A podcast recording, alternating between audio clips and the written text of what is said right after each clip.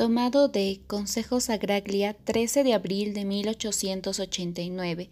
Jesús ha padecido por nosotros. Humillémonos siempre aún en las buenas obras. A veces se puede empezar una obra con la más recta intención, pero luego, poco a poco, dejamos entrar un poco de amor propio y un poco de complacencia, y la recta intención se pierde. Bien para nosotros que no perdemos el mérito del todo, a causa de que la bondad de Jesús suple nuestros defectos, y Dios toma en cuenta hasta estas miserias que queremos ofrecerle. Esta semana quedémonos más unidos a Jesús y a su pasión.